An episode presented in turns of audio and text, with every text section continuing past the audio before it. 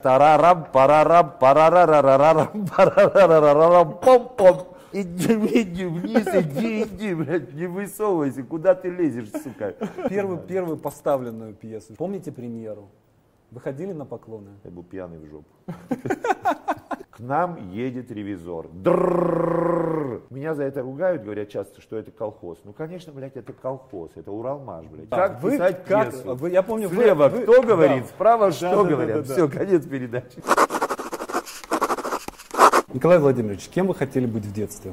Я хотел быть учителем русского языка и литературы.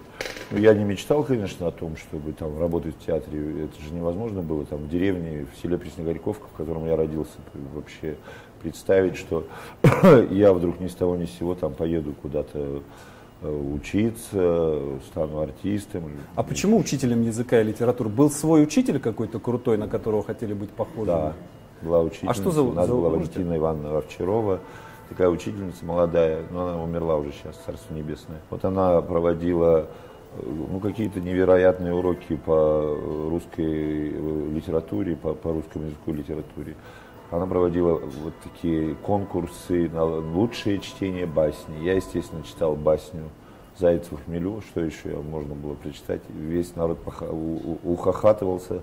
Ну, как-то вот она, я не знаю, во, во мне пробудила, что ли, вот актерские способности. Ну и потом мне просто нравилось, как она вела уроки, как она это все представляла. А потом там в э, деревне было три библиотеки, сейчас ни одной нет. А большая деревня? Большая, ну, пять тысяч человек жило, сейчас, по-моему, три тысячи живет, что ли. Это в Казахстане, Пре- Пресная Горьковка. Там такое пресное озеро, а тут рядом соленое. И между ними там 50 метров где-то. Такое чудо природы. Кругленькое-кругленькое. Вот если из космоса смотреть, прям абсолютно кругленькие такие. Вот Пресно-Соленовка, Пресно-Горьковка. И вот вокруг Пресного озера вся деревня.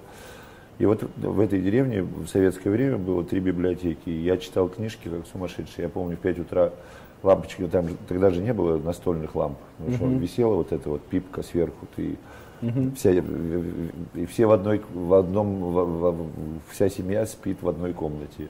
А я читаю до 5 утра, и в 5 утра мама просыпается, чтобы доить корову, там, всё, и начинает на меня ругаться, что вот ты гад, паразит, ты свет палишь, понимаешь ли, что, что это там читаешь. А для меня, вот это, э, я, я не знаю, как-то я вот не, терпеть не могу вот эту всю современную литературу. Я 11 лет проработал главным редактором журнала «Урал» и ушел оттуда и сказал, в гробу я видел вашу всю уральскую прозу и поэзию. А тогда что читали? А тогда я читал и, и до сих пор читаю только великую русскую литературу XIX века. И перечитываю, и, по-моему, лучше этого ничего не написано, а все остальное уже перепевы какие-то такие. А пьесы читали? И пьесы читал. Ну, ну не так, ну, как без, ну как бы, ну, читал, бе- бе- ну что там, без задней мысли, что я, я думал, что ли, что я стану артистом.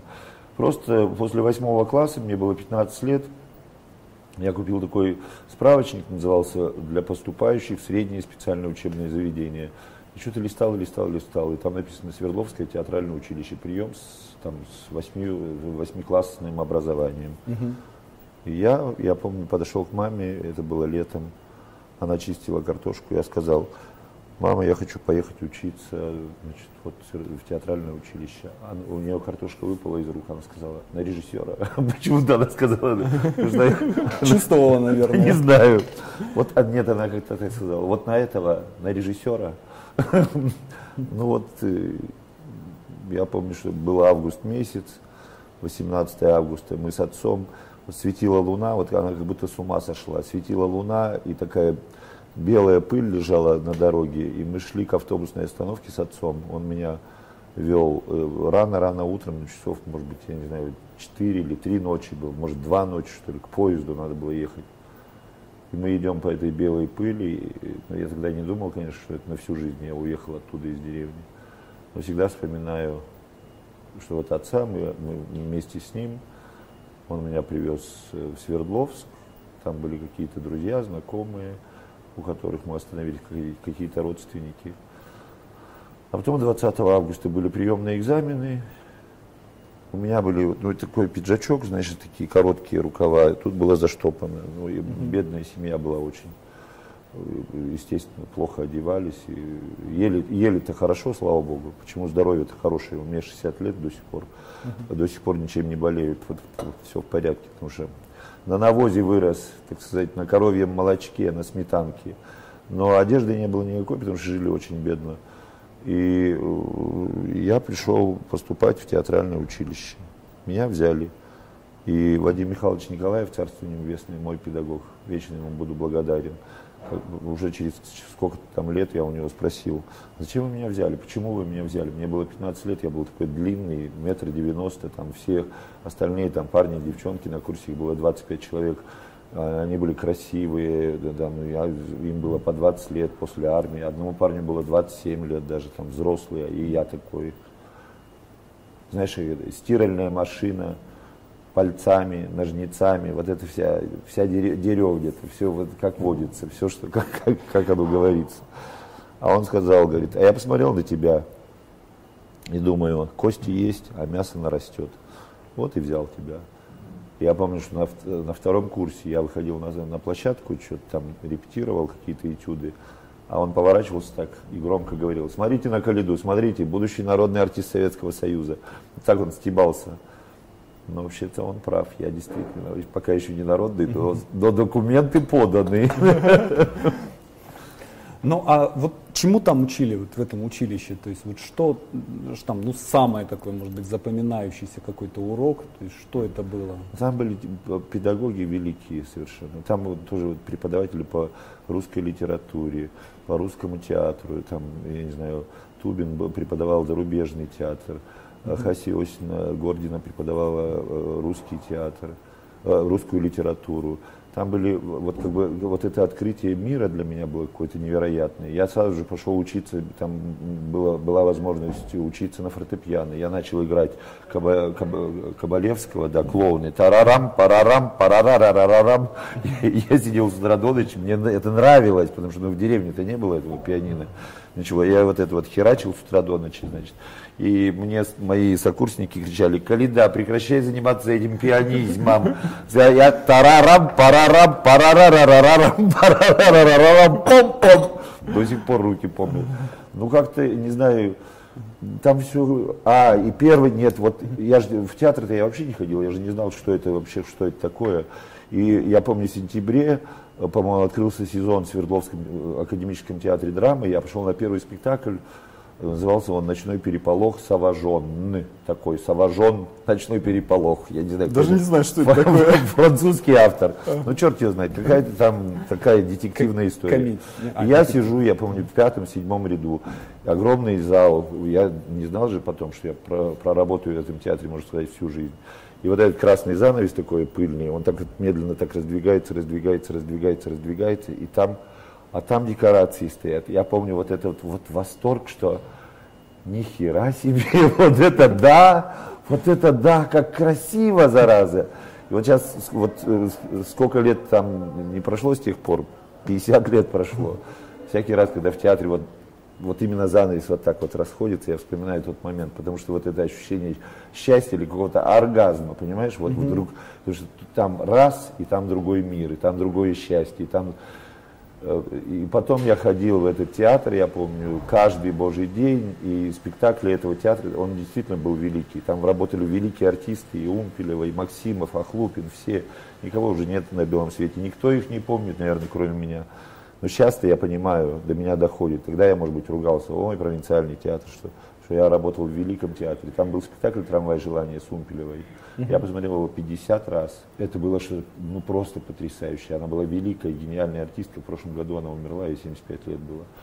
И да, там, понимаешь, вот да, да, настолько в подкорку вошло в сознание тот, тот спектакль, что вот, например, э, там, там такая полечка была, когда она говорит, и вдруг, она говорит, и вдруг выстрел, выстрел, выстрел, там говорит Бланш Дебуа. И там звучит полечка там парам па паба паба паба пам парам па пам пам пам парам па паба По-моему, композитор Гиммельфарб, я уж точно не помню. Но вот сейчас вот всю жизнь, вот я что-то пишу, да, пишу, ни хера не получается, ни хера не получается, не переворачиваю страницу, пишу, пишу, я от руки пишу, переворачиваю, на пятой странице вдруг пам-парам в душе. Тара, откуда, блядь, приходит, не понимаю. Там парам, папаба, паба, паба. Я думаю, о, о, пошло. И оно действительно пошло, пошло. И вдруг вот, вот понимаешь, вот настолько меня потряс тот спектакль. Он есть в сети, я его как-то его спас в черно-белом варианте. Я его там выставил в прошлом или позапрошлом году. И многие его посмотрели, кстати, и все поразились тоже. Он шел 17 лет в репертуаре этого театра. И его показывали в Москве, здесь в Малом театре, еще где-то. Это было что-то вообще гениальное. Ну и там был спектакль «Безымянная звезда», э, Борис Годунов, Гамлет. Все спектакли, которые шли в том театре, тогда в том великом театре, который меня потряс, поразил, они теперь идут, как бы, ну эти названия, они идут у меня в другом, конечно, варианте, все по-своему, но и «Безымянная звезда», и Борис Годунов, и все-все-все. А спектакль «Трамвай желания» начинается с того, что выходит индеец и идет так, у меня в театре идет так, угу. и звучит фонограмма. И фонограмма такая. Ну это так для я себя, свищу. для себя, да? Никто в зрительном зале не, не знает, что зачем. это значит. Но да, я да, знаю, да. я думаю, Бог знает. Очень круто, еще. очень круто. Поэтому, ну вот угу. для меня, наверное, ну просто повезло, что этот великий театр как-то, я не знаю, вошел в мою душу, и я потом начал работать, когда я работал в нем, потом ставил в этом театре, работал артистом, там играл и этого Малахова, становите Малахова и Бальзаминова, еще много чего. А там еще был, в Свердловске в то время был такой великий театр оперетты, Курочкин Владимир Акимович руководил. Uh-huh, uh-huh. Я начал ходить в этот театр еще оперетты. Там вообще просто, ну это просто красота, там перья, шампанское, я не знаю, и все это ха-ца-ца, танцуем без конца. Для меня, мальчишки из деревни, вот эта вот красота, я, стоял, я помню, стоял, на, там такая ложа была справа, я все время там стоял и смотрел на все на это, естественно, знал наизусть все эти э, арии, все это, всю эту херню, все эти, все это абсолютно я знал, и я думал, что это знает весь мир. Вот сейчас я ставил только что в Польше спектакль «12 стульев», значит, говорю, а тут вы будете, говорю, там, вот этой мадам Грицацуевой Остапу Бендеру, будете петь «Шимми». Ах, мадемуазель, станцуем «Шимми», чтобы не считали нас такими. Я им пропел по-русски, уверенный, что они сейчас скажут, а, ну да-да-да-да-да, сейчас мы тебя по-польски захерачим. Они так меня смотрят, хлоп-хлоп-хлоп, а то? А что это? Я говорю, а вы не знаете Шимми? Они не знают ни Шими, ни Хацаца, они не знают ничего про великую оперетту, ни Кальмана, никого вообще. А для меня, ну как-то я это все ну как-то для меня, ну, ну это был театр, но это был как бы другой театр, вот с перьями, станциями, шими, хаца траца Вот интересно, вы, вы говорите про, про Свердловск, да, э, того времени, а ведь это, ну, такое довольно опасное место в то время было, да, то есть вот вы приехали, да, и увидели там вот эти театры, эту чистоту, свет, эту музыку прекрасную, но э, действительно вот у меня э, и сейчас, кстати говоря, до сих пор я просто интересно сверить впечатления. Что когда, слово? Когда опасное, я, когда опасное я, время. Когда я, ходил, когда я ходил по Екатеринбургу, так. Э, у меня э, все время было ощущение... Ты ходил по Екатеринбургу, а я ходил по Свердловску. Да, у меня все время было ощущение, что вот ну, в любую секунду можно получить... Получить люлей. Получить люлей, да. Ты, наверное, ходил по Уралбашу, не надо туда ходить. Вот, и мне интересно просто, как это как это вообще сочетается, да, вот эта сказка и э, вот этот опасный мир, в котором люди живут, э, убивают, умирают, спиваются, обманывают, предают, да, и так далее, и так далее. То есть вот что это для вас было, да, то есть мы живем в маленьком мире, э, где мы защищены своими родителями, своими детскими воспоминаниями, и потом мы от них отрываемся, да, приезжаем, и ну вот вас театр спасал, там меня книги спасали. Э, и вот э, каким был мир вокруг вас? Вокруг, вот вы выходили из театра, и куда вы попадали? Что-то, что там происходило в то время? Не, ну мы пили как собаки, конечно. Угу. Ну, конечно, пили водку, водяру пили, как, как сволочи. И я пил, пил, допился до такой степени, что в 83 году мне сказали, увольняйся из театра, мы тебя уволим по статье. Угу. Я написал заявление и уволился из театра. На следующий день получил э, приглашение из Литинститута, слава богу, что я там заранее послал какие-то, как будто чувствовал э, свои рассказы на конкурс. И, и поехал в Москву поступать в Литинститут, и как бы жизнь поменялась. Но мы пили и были счастливы, и, я не знаю, нам было весело. Понимаешь, сейчас же кажется все равно, в то время и вода была чище, и трава зеленее, и воздух был получше. Не знаю, но такого, чтобы вот, я не знаю, разгула бандитизма, вот то, что началось в 90-е годы, mm-hmm. вот этот жуть и кошмар, вот тогда действительно город погрузился во мрак. Вот эти железные киоски, которые стояли там на, на центральных улицах, когда не было света, когда не было этого, вот это пиздец вообще был Пенец на холодец был просто. Угу. Просто, вот это был кошмар действительно. А в то советское время, не знаю, стоит гази, автомат газированной воды на улице, да, и один стакан, стоит очередь. Все, все mm вся очередь пьет из этого стакана, никто сифилисом не заболевает. Почему, непонятно. Ну, не, это сейчас почему-то, боже, все надо дезинфицировать. А тогда же что, все э, один попил, другой холодной водой пробыли немножечко, и все, и вперед. Не знаю, какая-то в советское время вот город-то был закрыт в то время, там же производили оружие, секретные как бы, заводы все эти. Он был закрыт до 91-92 года где-то. Но мы жили прекрасно. Не знаю, у меня была какой-то вот эта юность счастливая, веселая, радостная. И... А писать вы когда начали? Сразу же начали? Нет, я писал это всю жизнь, я начиная mm-hmm. с детства писал. Но я думал, вот я никогда не думал, что это делаю я один, это что-то выдающееся вообще. Я просто всегда записываю, я думал, что это все люди, ну так этим занимаются. Вот честное слово, клянусь Богом, вот лет до 18 я думал, что, а что тут такого? Ну, я всегда написал какие-то сказки говняски, какие-то там, я не знаю, диалоги, что-то еще, рассказы.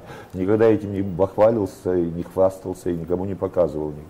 И где-то вот на втором курсе, что ли, в театральном училище, кто-то из студентов что-то мне сказал, а что ты там пишешь? Я говорю, да как, а, а ты разве не, этого не делаешь? Но я действительно искренне думал, ну просто люди... Что все нормальные люди пишут. Ну да, ну, а, что тут такого? Ты человек, две ну, ноги, да. голова. Ну, вот да, ты руки, умеешь писать. Пишет, да. Ты пишешь, ну просто ты этим не похвалишься, да, да. не пока. Я умею писать рассказы, ты знаешь. Ну, записываешь и все. А первую пьесу помните свою? Первую пьесу помню, конечно. Но я больше я помню, наверное, первые рассказы. Тот вот рассказ, который назывался «Склизко», его опубликовали там в 80-м году в газете «Уральский рабочий». Вот этот был восторг.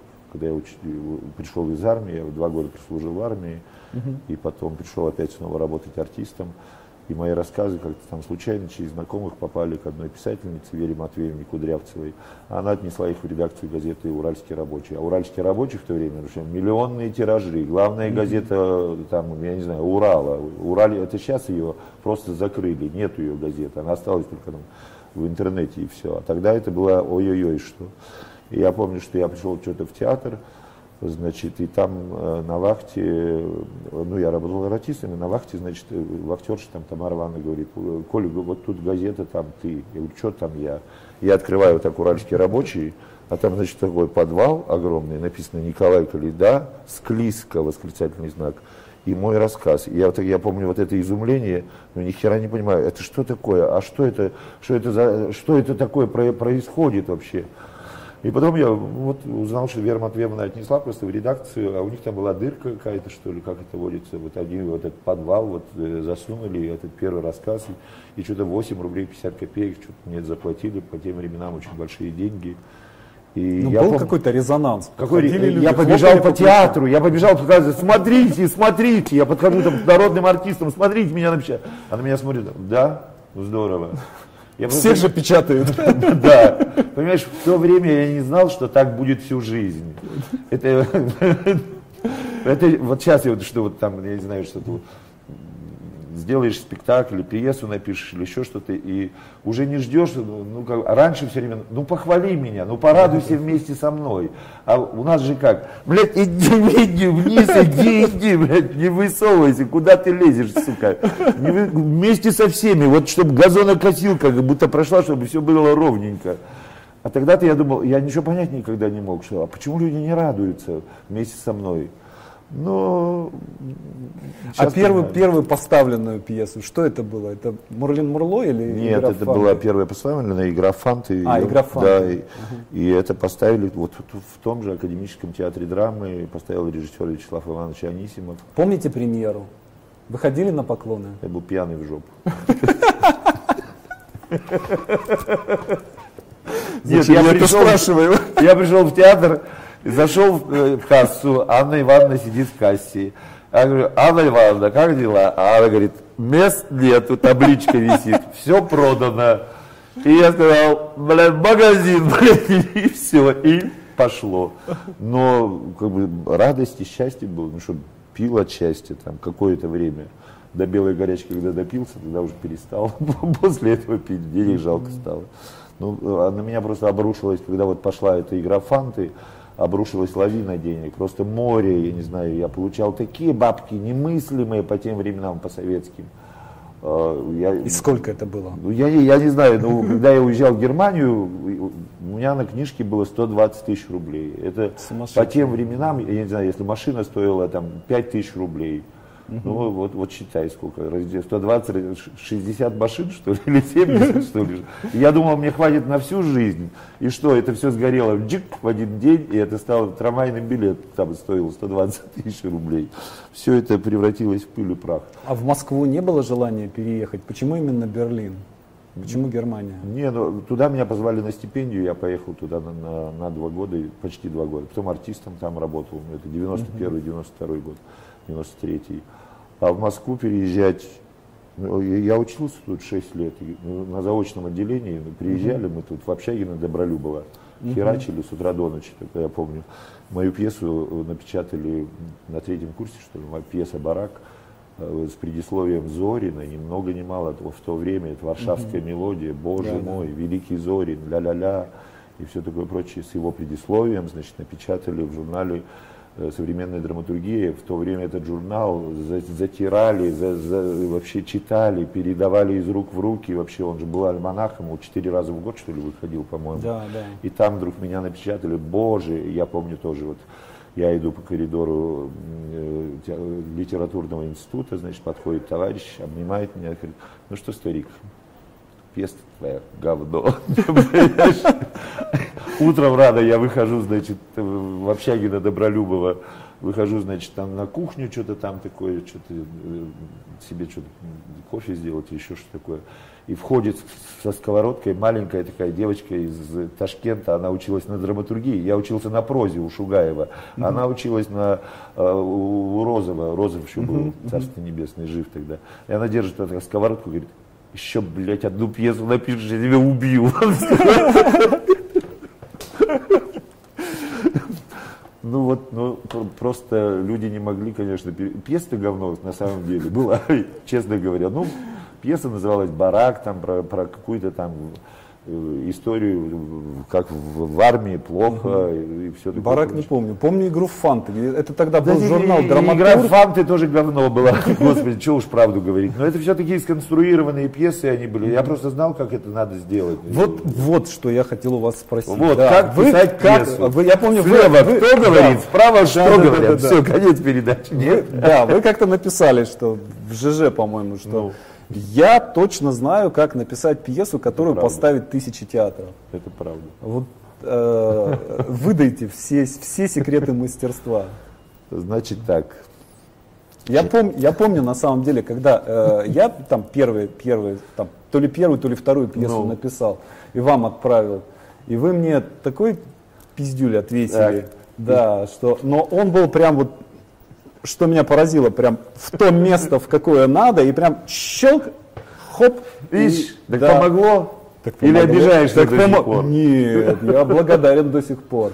И ну, после этого вы помните, да, я и в Логиново был, и да, на этом самом, конечно, да, то есть это конечно. полностью один вот этот как бы щелчок, да, он полностью изменил все мое понимание того, как вообще и да зачем. Слава Богу, если да. вовремя э, пендель человеку вот дайте, дайте пендель как бы вот всем, всем нашим Ну, лучше, конечно, не пендель давать. Почему да. там, меня спрашивают, почему у тебя так много там учеников получается? И Сигарев, и Пулинович, mm-hmm. и Багаев, и Васьковская, и всех не перечислите. Я всегда говорю, что я хвалить умею просто. Вот человек напишет mm-hmm. там, я не знаю, страничку какую-нибудь говененькую, я скажу, ну, неплохо. Вот это вот плохо, а вот, а вот здесь хорошо, молодец.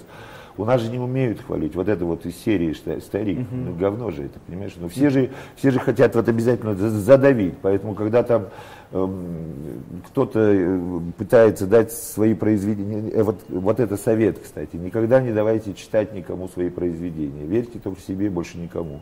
И ничьим советам вообще не, не верьте. А пьеса, Хорошая пьеса, как пишется? Хотя Миша Угаров говорит, что это плохое понятие, вот хорош, хорошо написанная пьеса. По мне, mm-hmm. да кажется, что это очень важно все-таки написать пьесу, хорошо написанную пьесу. Значит, во-первых, надо помнить всегда, что э, во всех театрах э, много э, артисток старшего возраста, и надо писать пьесы для них, потому что вот так вот мировой весь, ну как бы вся мировая драматургия, она так строится, там, я не знаю, предположим, ревизор взять, да, куча, жен, э, куча мужских ролей, две женских, uh-huh. и все, или там три женских еще, а унтер-офицерская вдова.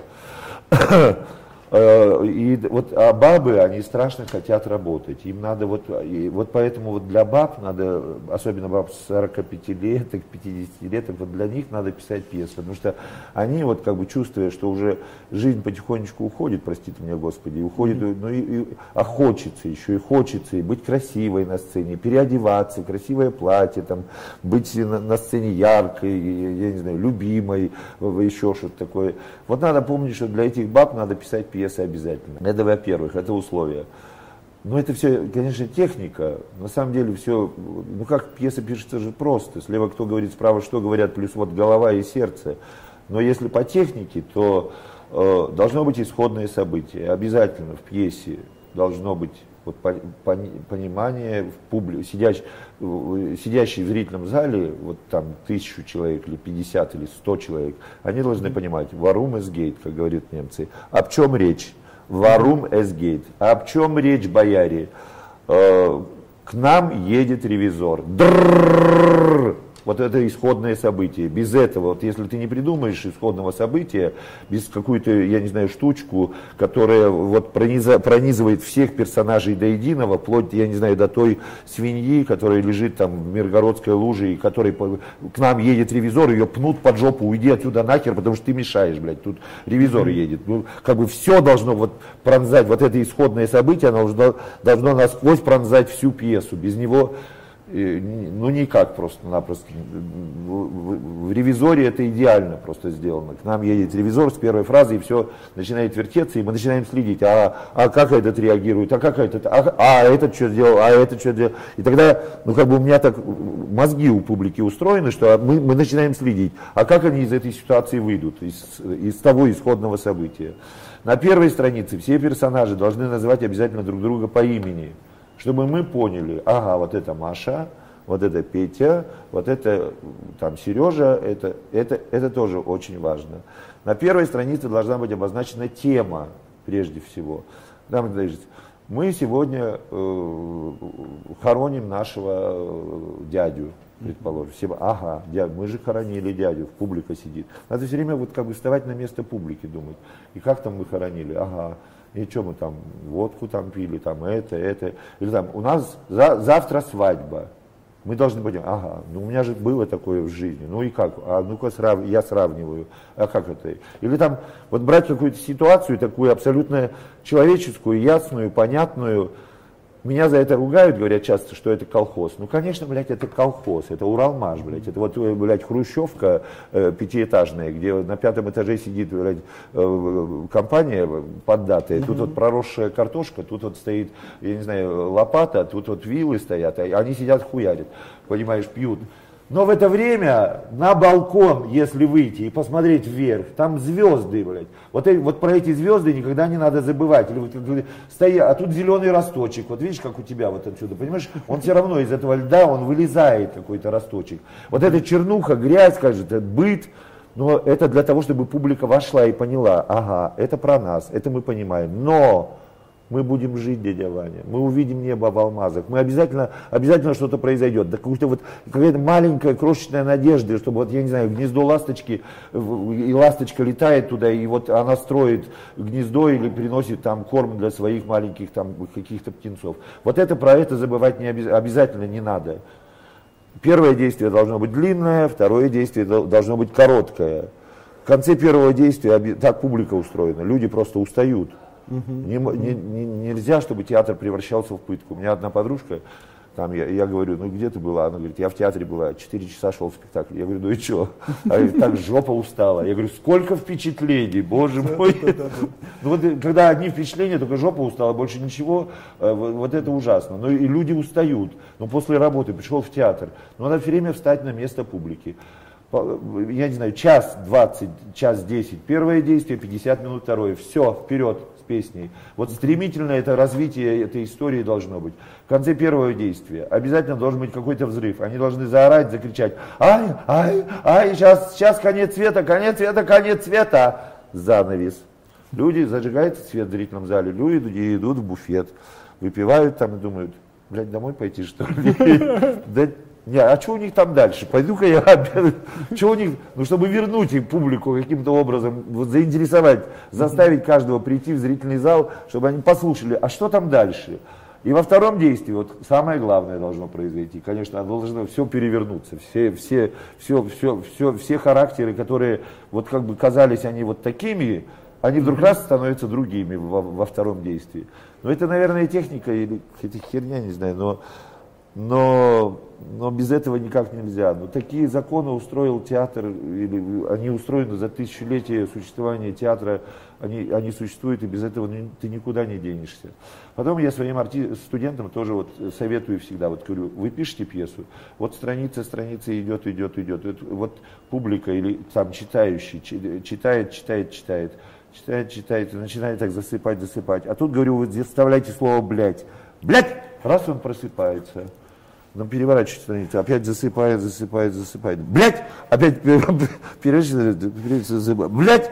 Ну не блять, буквально. Ну понятно, да, понимаешь? да, да. А да. что-то такое, что. А что там такое, блядь? А что это такое там дальше? А там что дальше? Вот какое-то что-то такое обязательно, чтобы помнить, всегда надо помнить о том, что люди после работы пришли, наебнули коньячка в, буфете, пришли, сели в мягкое кресло, сели. Ну что вот им та жизнь, что там. Ну, ну что сделать, чтобы он так сказал, что ты там, блядь, что ты там делаешь? Вот это вот что-то, чтобы, блядь, блядь, что, что они там, что там, вот что заставить, чтобы, чтобы не сидели так, или там еще хуже, вот, вот так еще сидят. Да. Ну ничего, ну давай же, блядь, ну давай же.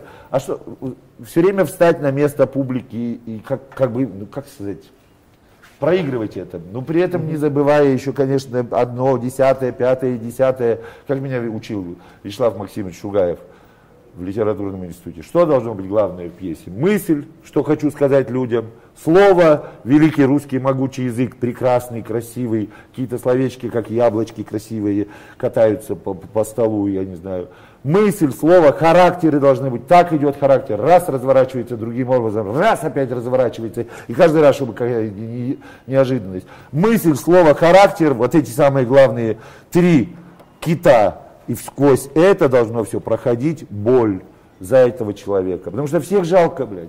Все помрут. Всех ожидает печальный конец. Мы все уйдем туда, вот туда на небо.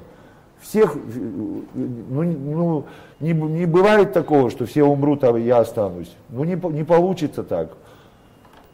Про это помнить. Что-то я до хера ты хоть задай а, вопрос. Да-да-да, а персонажи, вот, вот допустим, э, герой, это герой из себя, да, то есть это все вы, это все ваши какие-то субличности, да, или это наблюдение. Например, я помню у вас в одной из пьес девушка все время говорит «собака 2», бессмысленное такое абсолютно, да, вот присказка Собака такая. 2. Собака 2. Собака 2. Вот, и я прям, вот, я это увидел. А я там вижу, вот собака да, 2. Да, да, да, меня аж прям подбросило, думаю, ох, насколько это вообще круто, насколько это прям вот, вот насколько это узнаваемо. У меня был э, приятель, который все время говорил собака ЦЦ.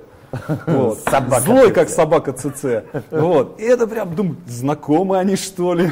Вот. И вот это ну, это, это придумано или Нет, это, это, это великое это русское слово. Можно, а можно его придумать, а можно его э, подслушать. Вот я писал инсценировку 12 стульев сейчас, не, угу. тут годик назад. И сижу, пишу, и бабах мне ударяет слово, что должен э, товарищ Бендер все время произносить «апропиндос». Откуда я записываю это слово? Я не знаю, откуда это мне пришло. Может, у меня там шланг туда, к Господу Богу, или я не знаю. А про пиндос я не выдумывал это, я не, не лежал на диване, не думал. И он, у меня сейчас на польском языке сейчас они там апропендос произносили, в моем спектакле они произносят апропендос, и в других спектаклях по этой пьесе, где ставится апропендос, это как бы он все время произносит как бы ёб твою мать, отблядать, но это как бы запрятанный какой-то мат. Я думал, что нет такого слова, потом набрал уже, когда написал пьесу, значит, там в гугле набрал апропендос, есть оказывается, это означает что-то такое вот, ну, то ли я, может, слышал это, то ли еще что-то такое. Ну, прилетело откуда Ну, прилетело, а когда оно прилетает, это очень хорошо. Когда ты еще придумываешь, тоже это очень хорошо. Но... А вы быстро пишете? Я пишу по-разному. Бывает очень долго, бывает и быстро. Это уж как пойдет. А когда лучше получается? Когда быстро или когда, когда медленно, вдумчиво? Не, ну, конечно, э, пьеса это, это такой крик. Это ты должен крикнуть «а!» и все. Это день, два, три ты пишешь, я пишу всегда от руки и на оборотках. Я очень жадный человек. Никогда не выкидываю бумаги. На оборотках, на всяких счетах, на всяком там говне. Пишу все это, а потом набираю на компьютере. Ну, как бы слово каждое трогаю каким-то образом. Но лучше всего получается то, что вот написано у тебя вот все пошло, пошло за один, за, за, за день, за два когда ты все высказал и все, а, а когда ты вымучиваешь, вымучиваешь, там, я не знаю, там полгода все это. А ходите, варите пьесу в голове новую? Или Нет, она да, просто да, вот ну, пришла сразу целиком? Вот так вот отодвигаешь все, пишешь Николай Калида, сценарий безалкогольной свадьбы, пьеса в двух действиях. У меня есть такой словарик, да, и там в конце там, там э, русские имена. Я смотрю, так, Анфиса, это у меня уже было, вычеркиваю там. Э, Агриппина, это уже было. Это Маша, а не было, пишу. Маша, ну сколько ей? Ну пусть будет 40, 40 лет. Петя, а кто еще? Смотрю там какие-то имена. Или у меня газета лежит передо мной, там, смотрю фамилии журналистов или имена. Возьму, возьму что-нибудь перепишу. Какая? Переписываю список действующих лиц. И вперед с песней. А потом она само идет как-то. Я даже не знаю как. А сколько всего сейчас пьес написали? Больше ста? 120. 120. Я выпустил сейчас собрание сочинений в 12 томах. Я, я помню, э, вы когда еще ЖЖ тогда был, и э, вы там писали 97, 98, и я так счетчик. И вот просто интересно, ну, э, вот когда, когда к 100 подходили, было страшно, что да, а, а вдруг да, мне отключат? Знаешь, одна режиссерша мне сказала, а ведь Чехов всего три пьесы написал. Так мне сказала. Слушайте, ну у всех, у каждого свой. Ну, а Лопе де Вега 2000. Ну да, 2000. С кем сравнивать? Ну, меня называют часто уральский Лопе де Вега. Слушайте, ну кто-то пишет столько, кто-то пишет э, столько. Я пишу столько, потому что мне так хочется. Но я вот не ответил на твой вопрос про то, что ты говоришь. Вот понимаешь, э, ты, ты там спросил про себя или не про себя, или про что. Вот всем очень часто мне э, э, люди что-то рассказывают, какую-то историю, говорят, только ты не пиши это там в ЖЖ или в Фейсбуке. Потому что у всех ощущение, что вот все, что я имею, абсолютно все, я все выкладываю. Как-то я так вот, видимо, умело вот так э, рассказываю, что ли, что у всех полное ощущение, представления о моей жизни, о том, что, чем я занимаюсь, что я там делаю, потому что у всех ощущение, что я вот все выложил в интернет. Двух процентов не выложил вот что я все действительно полностью про себя выложил в моих пьесах. Все монологи, бабские, мужские, старухи, старики, попугаи, веники, кто, все, кто говорят, это все, вот там вот действительно весь я, вот там вот абсолютно весь я. Там я не стесняюсь рассказываю все про себя, о чем я думаю там ночами или днями, или там кого люблю, кого ненавижу. А в, в интернете так для всех, ну, так делаю какие-то заманухи, и всем кажется, что... А вы к пьесам, к своим, одинаково ко всем относитесь? Или есть какие-то более любимые? Самые какие-то задушевные, ну, конечно, последние быть? самые любимые. Вот вчера ночью э, были презентации пьес здесь у нас на гастролях, такие бесплатные презентации. Две пьесы моих учеников, Синяевой и Кокшаровой – и последняя была пьеса «Бесы», маленькая пьеса про двух монахов, которые идут через степь. 15 страниц этой, в этой пьесе. И пьесу я написал вот в июле прошлого года, 17 года. Серега Мухин, такой замечательный артист, и Артем Духов, они читали эту пьесу. Это было уже время половина, половина 12 ночи где-то, сидит человек 200 народу, все равно москвичи, вот, вот, им, вот им интересно это все. И, а Серега Мухин это артист, который играл э, главную роль когда-то в Очень хороший Серебрянникова. Очень хороший артист. Да. Грандиозный. Блядь, и понимаешь, и они вдвоем, значит, э, Серега играет такого, да я, я, я такого монаха, знаешь, что. И тот играет, другой сидит, вот это, не трогай меня, у него сопли бегут, по-настоящему артиста, там слюни, сопли, да не трогай, я не знаю, где в тебе бесы, открой тебе бесы, что-то. И они, блядь, читают, ну, слушай, ну вот они, блядь, вот в клубах должны это показывать, но просто, понимаешь, как-то это делается это по-настоящему, искренне, что я стою за кулисами, думаю, блядь, неужели это я написал, да неужели это ко мне имеет отношение. Но там весь зал, я потом вышел на поклон, все бабы стоят, мужики mm-hmm. стоят, все плачут, а они это как-то, знаешь, как ха, как херакнули. И я вот ночь вчера не спал, и сегодня с утра думаю, какой я хороший писатель. Или это артисты хорошо сделали. Ну, наверное, артисты хорошие телефонную книгу могут рассказать. Но там что-то еще, кроме того всего прочего, вот понимаешь, в маленькой пьесе 15-страничной кажется больше сконцентрировано, чем во всем том, в тех 120 пьесах, которые я написал. Или, может, они так сделали это, я не знаю. Но это, ну, конечно, последние пьесы не самые любимые. Но так, если разбираться там по правде, вот я там готовил собрание сочинений, я начал читать какие-то свои пьесы. Ну, барахло, да, ну пускай будет. Что я буду отрекаться? Я был такой. Пускай кто-то прочитает, кому-то интересно будет читать это собрание сочинений и думать, какой путь я прошел. Так, ну барахло, ну так, ну пусть будет, это так. Ну это так, более-менее. И вдруг я читаю пьесу «Рогатка», которую я написал в 89 году. Да. Я так читаю, дочитываю до конца. И думаю, да не, этого не может быть, чтобы это я написал. Да этого не может быть. Но я не помню такого, чтобы вот этих мыслей, этих слов, этих диалогов, этих людей. Я вообще не помню. Роман Григорьевич Виктюк ставил спектакль по этой пьесе. Это не имело к моей пьесе никакого отношения. Блять, там какие-то крылья, угу. Маковецкий летал, Бозин летал, все, блядь, там пиджаки менялись, все было красота, и все шоу мозгов, все.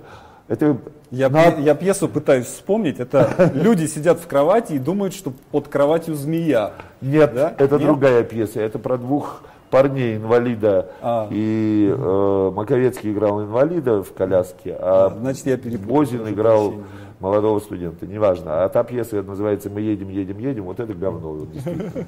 А вот эта пьеса, слушай, ну она правда да, супер, блядь, mm-hmm. просто молодец. А были какие-то пьесы, которые вот, ну, не поняли? То есть вот, ну. Так ни одной не поняли. Ты и думаешь, вы... хоть один спектакль по моей пьесе в другом театре был, имел к, моей, к тому, что я написал отношения, никакого. Волчик делала замечательный спектакль Брурлин Мурло. 25 лет они играли. Но немножечко не то совсем. Mm-hmm. Как Роман Григорьевич, и как там Фокин делал старосветские помещики, и как другие, Арцибашев или другие режиссеры что-то делали.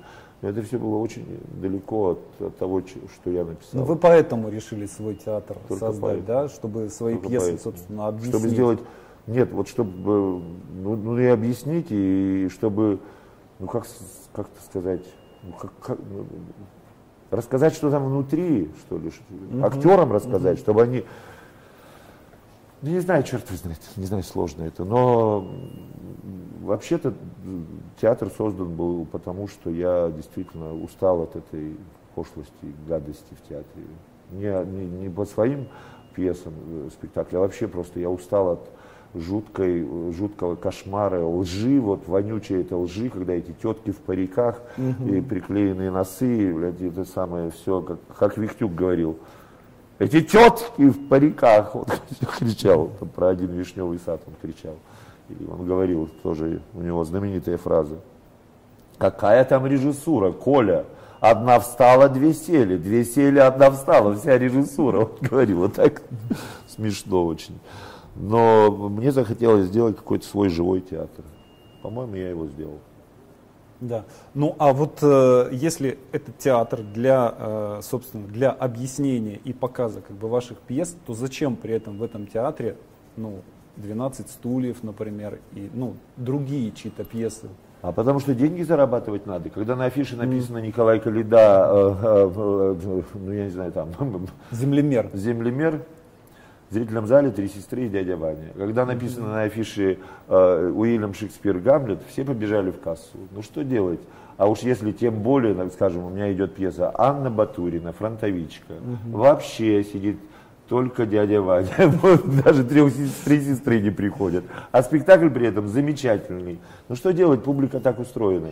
Слушай, вот у меня сейчас Василина Маковцева снялась в фильме э, «Кроткая», главной роли да. у Лазницы.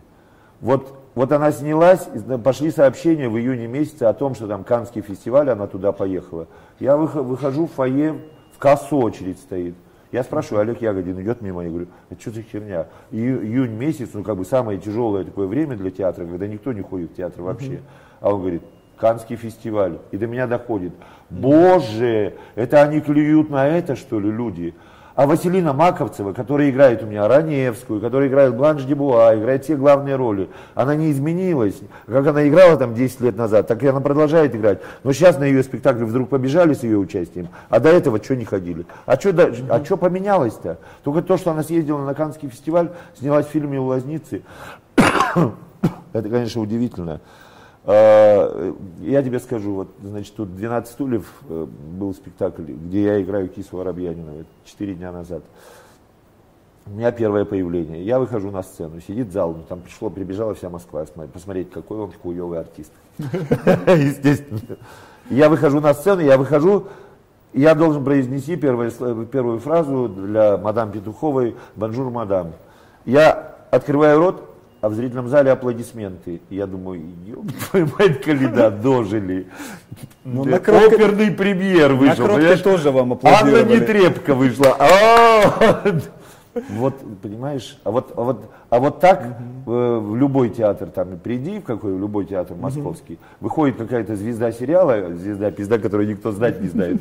Ну, я, например, не знаю, но зал взрывается аплодисментами почему-то, сразу же все это, это плохо, это отвратительно, по-моему. Просто отвратительно, потому что, ну, слушайте, но играют э, артисты хорошо в театре, я не знаю, ну как бы, причем здесь кино или причем здесь какие-то другие побочные вещи, я не знаю. Ну это реклама, почему нет?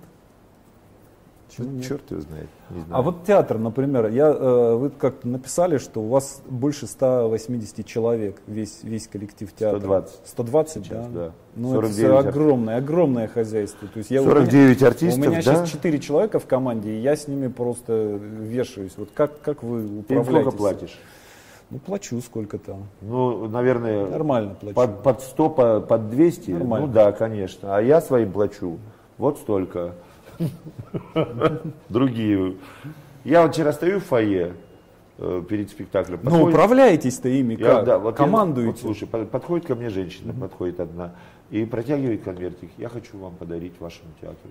Я говорю, я не буду отказываться, спасибо, беру деньги. Подходит другая, говорит, я хочу подарить вам и тоже. Я открываю один конверт, там 5 тысяч, а в другом конверте 20 тысяч рублей.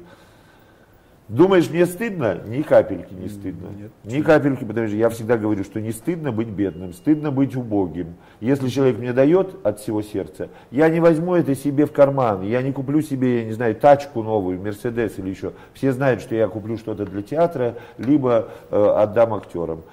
В тот же вечер, вот вчера, к этим 25 тысячам я прибавил свои 5 тысяч рублей. И потом артистам театра новых пьес, того театра, который вот сейчас открывается в Москве, которым я руковожу, я э, раздал по тысячу рублей. Кто там было три пьесы, у кого было две читки, тот получил две тысячи рублей. У кого была одна читка, тысячу, там было три читки, значит, три тысячи рублей. Режиссеру э, Володе Данаю я заплатил пять тысяч рублей. Блядь, конечно, это копейки. Безусловно, это копейки. Но тут, понимаешь, действует принцип «мне недорог твой подарок, дорога твоя любовь». Ты работал, спасибо тебе большое, маленькую денежку, на вот тебе, я тебе дам. я всегда в театре так, если ты работаешь, вот ты гвоздик прибил, вот ты вот пыль вытер, вот я вижу, ты там это, я вижу, что ты любишь театр, что ты это делаешь, ну, не для денег, а делаешь, ну вот, дел, ты делаешь, молодец, на денежку, на чуть-чуть тебе немножко. Не, Конечно, мои артисты получают мало денег, и там, я не знаю, технический персонал тоже, наверное, я не знаю, Олег Ягодин достоин таких гонораров, я не знаю, бешеных за каждый там Гамлет. Он получает за Гамлет полторы тысячи рублей за то, что он играет спектакль, в котором, когда он читает, знаешь, монолог, я сижу за кулисами, я играю тень отца Гамлета, сижу в крылышках, сижу за кулисами, он говорит, быть или не быть, и начинает орать. И он орет так, как будто вот этого быка ведут на скотобойню, его режут, а он кричит, кричит, кричит. Вот в чем вопрос. Я сижу, мы сыграли 300 раз этот спектакль, и каждый раз у меня вот слезы, меня, у меня бегут слезы, потому что я думаю, ну как он выносит, откуда в нем эти силы, каким образом он это, э, как он может читать так этот монолог, с такой силой, что весь зал, это, знаешь, вжимается и всех начинает колоебить, что, что называется. Так вот, э, наверное, они достойны других гонораров, других денег, но я думаю, что они получают, кроме того, что они получают ну, более-менее достойную зарплату для провинциального города, какую-то, на которой можно прожить и где-то еще там подработать. Идите, говорю, работайте, найдите там кружок, найдите какое-нибудь там телевидение, кино, радио, рекламу, где-то еще работайте. Но я думаю, что им просто интересно жить у меня в театре. Это, это наверное, важнее для человека, когда твоя жизнь не бессмысленна, а ты как-то реализуешься, у тебя есть роли, а я каждому артисту пытаюсь дать роль какую-то интересную в сезоне. Я каждого люблю, каждому ну, ну, артисты, они же, они же ну, не самые дисциплинированные люди в мире. И вот э, как вы, э, как вы, как вы управляетесь с этим хозяйством, с огромным, просто, ну, как бы, не, а не все время хвалить нельзя. А да? можно материться? Материться можно? Да, вы впервые, впервые, впервые сейчас вы материтесь, сейчас я чувствую. Сейчас я прямо откровенно. мы запикаем. Значит, одна артистка перед читкой Э, вчера, значит, перед читкой, э, они там репетируют, репетируют на сцене. Я вхожу на сцену, зрительный зал. Она говорит, нельзя ли здесь сделать подзвучку? Ну, или какие-то микрофончики сделать еще. Я ей говорю, с какого хуя? Пошла ты нахуй! Подзвучка, ты, блядь, училась в театральном институте? Где твой голос, блядь? С какого хуя я тебе буду делать подзвучку? Она так стала обувать сапоги, я ей сказал, что, обиделась? И тут все начали ржать, как сумасшедшие. И потом все пошли по театру и стали повторять. С какого хуя? Подзвучка тебе. Подзвучка, блядь. С какого хуя? Вот так. Выборы это, пожалуйста. Это же мем будет. Самый главный. Какого хуя? Да, мы Пошла ты нахуй. Мы в рекламу. Что, обиделась? Так вот запомни. Какого хуя пошла ты нахуй? Чего обиделась? Мы в анонсу это поставим. Николай Владимирович, вы в итоге нашли помещение, разобрались для э, театра новых пьес? Вот не представляешь, вот жду не дожду, когда мы закончим с тобой эту запись, и побегу к одному депутату, повезу ему книжки и, э, и всякие сувениры, и разговаривать с ним, и буду говорить, что я вас люблю, обожаю, беру за хвост и провожаю. Угу. Он обещает дать 400 квадратных метров бесплатно на метро Новокузнецкая. Очень круто. Очень круто. Да. Ну, ту-ту-ту. Ту-ту-ту. Слушай, у нас все получится. Понимаешь, надо только хотеть. Потом, понимаешь, в чем дело?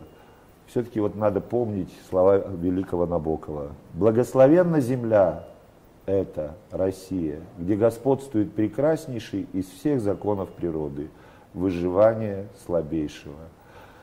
Вот во всем мире самый сильный всегда выживает. Везде капитализм. У нас тоже капитализм. Но почему-то, блядь, на этой земле слабые, почему-то вот они, блядь, все равно Угу. Вот как этот цветочек, я на него не могу насмотреться. Возьмите с собой, возьмите с собой. Зеленый, понимаешь? Он изо льда, понимаешь, прорезается и все. Потому что благословенная земля это Россия. Вот только здесь господствует такой закон. Он прав абсолютно. Мы слабые. Ну кто я? Я кто? Старый скоморох, ёпты. Ну кому я нахер нужен вообще? Клоун сраный. Но мы будем жить, мы выживем. И мы сделаем все, чтобы было хорошо все. Всем. Спасибо. Большое спасибо. Не за что.